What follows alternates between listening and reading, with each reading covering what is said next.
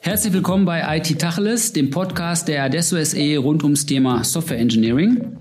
Heute unterhalte ich mich mit Svenja Trampisch über das Thema skalierende Agilität. Svenja, vielleicht sagst du erstmal ein paar Sätze zu dir und dann als Einstiegsübung auch gleich mal die Frage zur skalierenden Agilität. Wie erklärt man jemandem, was das ist, sagen wir mal, samstagsabends auf einer Party, später an einer Party, halb zwölf? Mhm. Ja, vielen Dank. Ähm, mein Name ist Svenja Trampisch. Ich bin Agile Coach. Ich bin seit Juli 2018 hier bei der Adesso in Dortmund. Ähm, ja, der Schwerpunkt meiner Arbeit ist ähm, alles rund um das Thema Agilität. Ähm, bei unseren Kundenprojekten bin ich hauptsächlich als Coach und Scrum Master eingesetzt und ähm, bin intern noch Teil der Trainer-Community, auch alles rund um den Bereich Agilität. Ja, wie würde ich ähm, skalierende Agilität auf einer Party besprechen? Das ist natürlich ein komplexes Anspruchsvoll, Thema. ne? Vorher ist Agilität ja fast schon einfach. Ja, genau. Dazu äh, würde ich auf jeden Fall erstmal besprechen wollen, was ist denn eigentlich Agilität? Also ähm, worum geht's da eigentlich, bevor wir das irgendwie skalieren wollen? Und ähm, für mich ist äh, Agilität an sich eine Haltung, ein Mindset, ähm, die von Werten, Prinzipien gestützt werden, um jetzt auch im Kontext der Softwareentwicklung zu ermöglichen, ähm, ja, schnell ähm, Software auszuliefern, ähm, unseren Kunden mit einzubeziehen, Mehrwert zu stiften. Mehrwert stiften ist ja schon ganz gut. Mehrwert stiften soll es. Die Frage ist ja vielleicht, warum müssen wir über Skalierung sprechen? Ne? Also Agilität, nehmen wir mal an, nehmen wir mal an, haben wir schon mal verstanden. Mhm. Warum müssen wir jetzt überhaupt noch über Skalierung sprechen? Könnte ich auch sagen, wenn Agilität funktioniert, bleiben wir bei Agilität. Und wir kommen jetzt aber in größere Organisationen und dann kommt man irgendwie auf die Idee, jetzt muss es eins weiter strecken und nicht nur Teams betreffen, die in eine Garage passen oder auf eine Projektfläche, sondern für so eine Gesamtorganisation eine Rolle spielen. Da kommt irgendwie die Skalierungsidee her.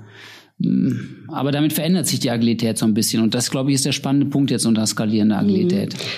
Ja, ich glaube, die Frage ist, verändert sich äh, dadurch die Agilität oder äh, verändert sich dadurch ähm, die Kultur des Unternehmens, die agil arbeiten möchte? Und was ich wichtig finde, dabei zu beachten ist, egal ob wir jetzt im skalierten Umfeld unterwegs sind oder mit einem, mit einem Scrum-Team ist, warum wollen wir das eben? Ne? Also generell wollen wir ja, wie gesagt, ähm, Kundennutzen schaffen, wir wollen schnell Software ausliefern, ähm, wir wollen uns Feedback einholen, direkt mit dem Kunden zusammenarbeiten und ähm, ja, in heutzutage heutzutage in so komplexen Produktlandschaften geht das eben nicht mit einem Team. Ne? Und jetzt müssen wir irgendwie schauen, wie bekommen wir das in, durch ein ähm, Framework, wenn wir jetzt mal Scrum nehmen, das funktioniert mit einem Team, ähm, wie bekommen wir das hin, dass wir mehrere Teams haben, die eben ja selbst organisiert und eigenverantwortlich handeln. Und da finde ich ähm, eben das Mindset dahinter viel wichtiger als ähm, ein Framework an sich, was wir nutzen. Können. Ja, das finde ich auch. Ja? Aber es gibt manchmal so Situationen, ich habe die mal erlebt, ähm, einmal in einer Krankenversicherung und einmal bei einem anderen Unternehmen, spielt gar keine Rolle. Da gab es schon agile Teams nebeneinander. Mhm. Die haben aber jetzt nicht komplett unabhängig voneinander einzelne Stücke Software entwickelt, sondern das musste hinterher schon ein großes Stück Software ja. werden.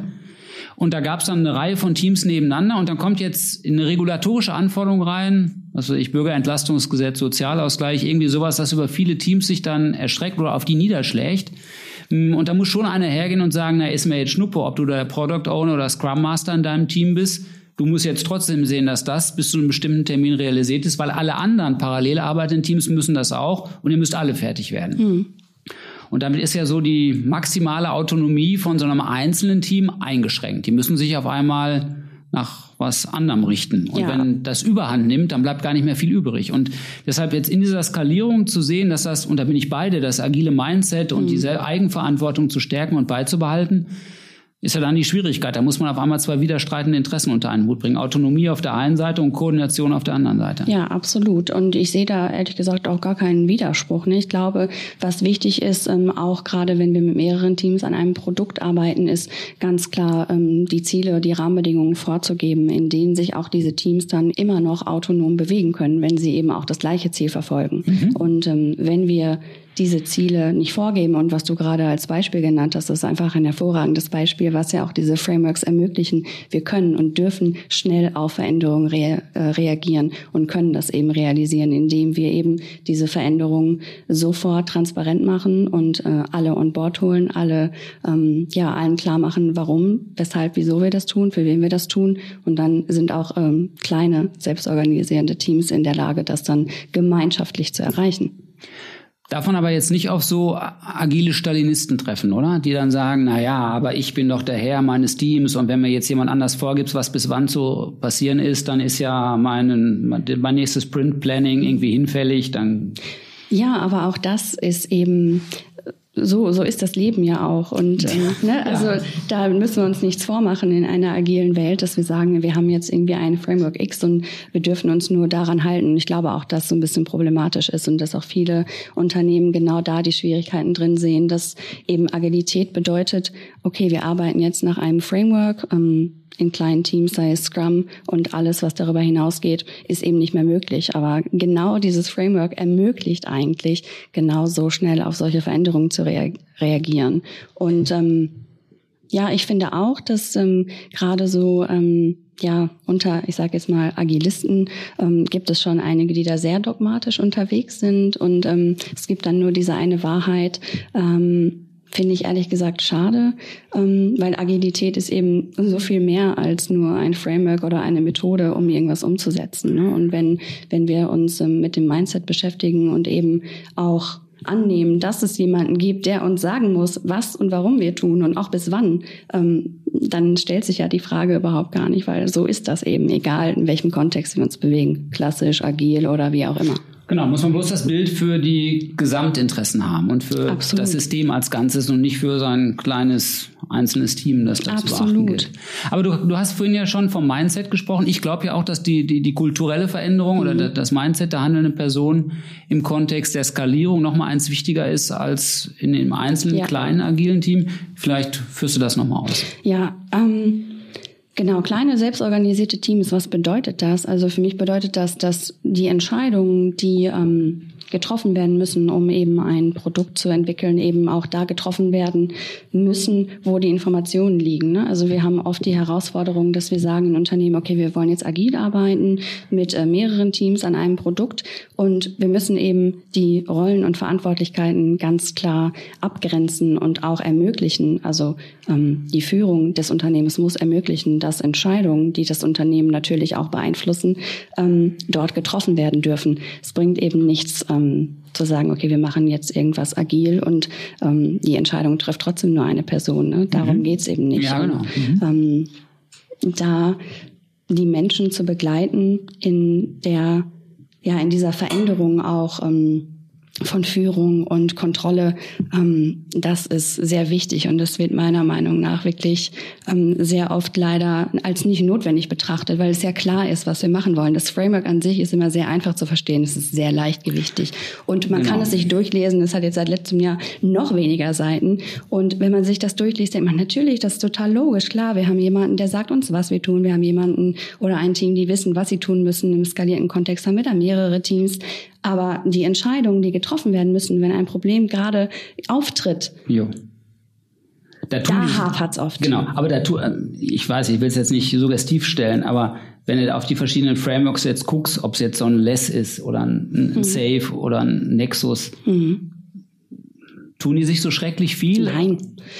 Gar nicht. Ähm, Im Prinzip tun sie sich überhaupt nicht viel. Ne? Aber in Safe sind die Bilder immer komplizierter, oder? Absolut. Also wenn wir uns ein Safe-Bild angucken, da kriege ich auch oft Bauchschmerzen und ich glaube, ähm, man sollte sich auch, ähm, wenn man sich noch überhaupt gar nicht mit solchen Themen beschäftigt hat, nicht unbedingt mit Safe anfangen, sondern einfach generell erstmal mit ähm, ja, mit Agilität beschäftigen, mit kleinen Frameworks, mit Scrum. Und dann geht es eigentlich nur noch darum, wenn wir einmal verstanden haben, wie das funktionieren kann auf kleineren Teamebenen, ähm, ja, einfach die mehreren Teams, die an einem Produkt arbeiten, zu koordinieren. Und da bieten eben Frameworks wie LESS oder Nexus noch zusätzliche Kommunikationsinfrastrukturen, die da genutzt werden können, um eben ja die ähm, die Absprachen zu erleichtern, Abhängigkeiten ja, genau. transparent zu machen, ähm, Abhängigkeiten zu minimieren. Ähm, genau. Was ich bei Safe ja gut finde, ist, die adressieren an so ein paar Stellen oder mit den verschiedenen Varianten, jetzt beispielsweise das Safe Portfolio, mhm. Ähm, so ein paar Fragestellungen, die so Manager typischerweise haben. Der fragt ja dann schon mal leicht zu sagen, ich verstehe, ich muss agil entwickeln und ihr könnt mir nicht aufs Feature genau sagen, was ich jetzt bis Ende des Jahres kriege, mhm. aber ich muss nun mal mein Portfolio fürs nächste Jahr planen und deshalb muss ich zumindest mal auch so grob wissen, was bis Ende des Jahres dabei rauskommt. Und so schön es auch ist, dass er immer kontinuierlich und dauerhaft umplant und immer das Wichtigste als nächstes tut, so ein klein bisschen Orientierung brauche ich halt schon, sowohl mhm. fürs Portfolio ja. als auch fürs Budget ist natürlich ja, auch, eine, auch eine Rolle. Und Safe adressiert das zumindest mal. Dann mit diesen auf den ersten Blick nur überkomplexen Grafiken, mhm. mit ganz viel bunten Bildern, die uns ja. Informatikern und Informatikerinnen natürlich so ein bisschen ungeheuer sind, weil wir eine Ahnung haben, ups, äh, ob da auch jede Farbe und jede Sorte Pfeil ordentlich semantisch definiert ist. Aber es adressiert zumindest mal das Kerninteresse des Managers, der es hinterfragt, weil er halt immer noch an seiner Management-Idee festhält, die ja auch eine gewisse Berechtigung hat, weil natürlich ist er dafür zuständig, äh, ja. zu sagen, was passiert im nächsten Jahr. Logisch. Und ähm, da geht's, äh, das schließt sich ja auch nicht aus. Ne? Auch in einer agilen Welt planen wir, müssen wir planen. Ne? Wir dürfen eben nur öfter auch mal schauen, okay, passt das noch in die Richtung, in die wir gehen und eben mhm. die Pläne auch entsprechend anpassen und auch ähm, aus dem Management kann es ja auch passieren, dass wir sagen, okay, wir planen jetzt unser Portfolio für das Jahr 2021 und im Juni stehen wir da mit einer Herausforderung und müssen auch nochmal alles umplanen. So und auch da, Klar. genau, so ist die Welt und auch da ist es natürlich dann für den Manager zu sagen, okay, das ist gar kein Thema, weil wir arbeiten agil, wir können schnell auf Veränderungen reagieren und wenn ich das jetzt einkippe bei mir in meinem Programm, dann bin ich mir sicher und dann weiß ich zuversichtlich, dass das auch so passieren wird, ohne großen Schmerz. Mhm. Hm, wenn man jetzt auf solche auch in großen agilen Organisationen guckt, die Beispiele sind ja hier so immer die gleichen, irgendwie Otto ist irgendwie agil im Großen und, und Spotify ist so ein Beispiel und Amazon meinetwegen auch noch, dann kommen die mit Organisationsstrukturen daher, von denen ich mir leicht den Eindruck habe, naja, das passt ja zumindest für, sagen wir mal, Spotify und Amazon, ja, also für so noch nicht so ganz über Jahrzehnte gewachsene Infrastruktur und Anwendungslandschaften passt das ganz gut in so einer serviceorientierten oder meinetwegen auch microservice-orientierten Architektur mit der Zuständigkeit für einzelne Services dann halt. Das skaliert wunderbar. Hm, bei so Kunden, die auf Altsoftware sitzen, und das sind unsere Kunden ja in der Regel Banken, Versicherungen, Telekommunikationsunternehmen, egal was, die haben ja irgendwie Software, die über verschiedene Jahrzehnte entstanden ist ähm, da klappt das ja nicht so einwandfrei, einfach weil es auch architekturell sich anders darstellt. Wie gehen wir denn damit um, wenn wir mehr in Richtung Agilität wollen? Wie wir gerne damit umgehen würden, ist ähm, eben genau die Stärken dieser Frameworks zu nutzen, um eben die ganzen Knackpunkte, an denen es meistens hapert, eben auch transparent zu machen und dann eben äh, uns damit zu beschäftigen. Ähm, Agilität ist jetzt kein Allheilmittel und wenn wir jetzt in ein Unternehmen gehen, was einfach schon klassische Strukturen in der Führung und auch in Softwarelandschaften etabliert hat, dann müssen wir uns nichts vormachen und denken, okay, wenn wir jetzt ein agiles Framework einführen oder skalieren und uns transformieren, dass dann all unsere Probleme beseitigt werden. Ne? Wir bekommen bekommen einfach ein gutes Bild, ein ehrliches Bild auf die aktuelle Situation und müssen dann eben schauen, mit der Manpower, die wir im Unternehmen haben, da hinzukommen, wo wir hinwollen als Unternehmen. Das ist jedes Mal ein einzelner Kampf, oder? Da gibt es kein Absolut. klares Muster für. Nein, da gibt es kein klares Muster für. Und auch wenn wir ganz klare ähm, Frameworks haben, denen wir uns bedienen können, ähm, glaube ich schon, dass wir ich glaube nicht, ich bin davon überzeugt, dass wir jedes Mal, wenn wir in ein Unternehmen gehen, das sich transformieren möchte, individuell hinschauen müssen und gucken müssen, wo liegen die Schmerzen, wo sind die Herausforderungen und dann eben da ganz klein und individuell anfangen müssen, bevor wir da hingehen und sagen, so, wir implementieren jetzt Safe. Genau, und das ist ja dann auch ein Manöver und ein Eingriff, der über die Anwendungsentwicklung na, eh, aber auch über die IT als Ganzes hinaus. Gehen wir, glaube ich, Nexus sagt auch explizit, dass man eine Agilisierung als eine Aktivität betrachtet, die das ganze Unternehmen betrifft und eben nicht nur auf der IT stecken bleibt. Meine Erfahrung ist, dass es da dann ganz oft hapert. Ja? Weil also gerade so ein Nicht-IT-Manager, der noch ein bisschen weniger mit dem dauerhaften Theater von sich wechselnden Anforderungen mhm. konfrontiert wird, der tut sich hier und da noch mal eins schwerer zu akzeptieren, dass seine Entscheidungen nicht so normativ sind und auch nur eine kurze ja. Reichweite haben und Gegenstand von dauerhafter Veränderung sind. Mhm. Ich glaube, auch die große Herausforderung, die wir haben, auch von Abteilungen, Unternehmen, die jetzt mit Softwareentwicklung erstmal nichts zu tun haben, ist ähm, einfach ähm, der Wunsch nach ähm, einer Lösung, die für alle passt, die ja, auch für alle im auch. Unternehmen ja. passt. Weil auch wenn wir ähm, eine Lösung finden in einem Unternehmen für, für die IT, bedeutet das nicht, dass das die gleiche Lösung ist, die ähm, alle anderen Bereiche, alle anderen ähm, ja, Linien von Unternehmen irgendwie betreffen, dass das eben auch passt. Und da müssen wir dann eben auch separat nochmal hinschauen und gucken, wo liegen denn da die Herausforderungen eigentlich? Weil das sind einfach ganz andere. Und ähm, die müssen wir erkennen, die müssen wir transparent machen und dann müssen wir da auch gemeinsam schauen, wie können wir da Wege, Prozesse finden, die eben auch deren Leben vereinfachen. Ja, ja. Aber was ist dann der richtige Ansatz? Lass uns mal jetzt mal annehmen, da ist jetzt ein Unternehmen so weit zu sagen, naja, ich verstehe schon, dass Agilisierung eine Gesamtveränderung bedeutet. Fängt man dann trotzdem in der IT an, weil man da den unmittelbaren Zugang hat und versucht es von da aus dann ausstrahlen zu lassen? Oder macht man es zumindest mal zusätzlich auch top-down und versucht, was an Entscheidungsstrukturen zu ändern?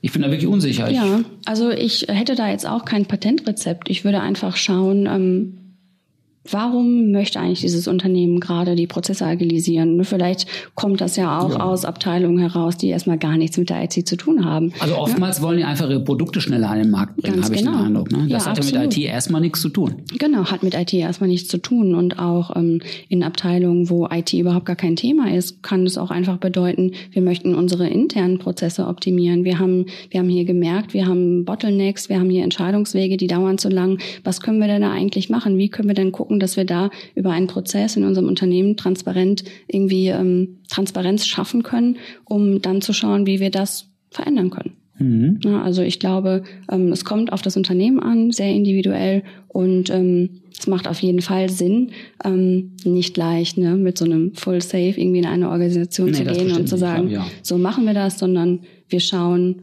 ähm, ja, wo wir, wo wir schnell Ergebnisse auch erzielen. Und da gilt dann eben auch, wir probieren Dinge aus, wir überprüfen die und passen sie wieder an. Ja, leuchte mir ein. Hm, das, das kann ja so weit gehen, dass man sagt, für manche Unternehmen macht Agilisierung oder das recht skalierende Agilisierung auch gar keinen Sinn, weil die so, wie sie jetzt strukturiert sind, funktionieren, in vielleicht ganz stabilen Marktverhältnissen auch so genau richtig positioniert sind, hat man jetzt so den Eindruck, dass das in dynamischen Welten weniger wird, ja, aber kann schon sein, dass das auch hier und da nochmal der richtige Weg ist, oder? Absolut. Und vor allem, wenn wir über Agilisierung sprechen, würde ich nochmal betonen, dass es eben nicht darum geht, ähm, irgendwelche Frameworks einzuführen ja. oder zu mhm. sagen, okay, wir machen das äh, jetzt so, weil so machen das irgendwie alle, sondern Agilisierung bedeutet eben einfach auch, ähm, sich bewusst zu machen, wie wir arbeiten und dann auch anzunehmen, so dass es passt. Und ähm, das hat erstmal nichts mit irgendwelchen Frameworks zu tun. Ja, wunderbar. Ja, ja danke schön. Ähm, hast du auch noch Literatur, die wir unseren Zuhörern empfehlen können? Literatur, ähm, ich bin auf jeden Fall ein Fan, gerade wenn es so um skalierende Agilität oder Agilität an sich geht. Ähm, Erfahrungsberichte, Erfahrungsaustausch. Also es gibt einen ganz spannenden Podcast auch. Ähm, mein Scrum ist kaputt. Ähm, den kann ich auf jeden Fall empfehlen. Okay. Ähm, da Wie heißt das? Mein Scrum ist kaputt? Mein Scrum ist kaputt, Das ist ein ja. schöner Titel schon. Finde ich auch, auf jeden Fall.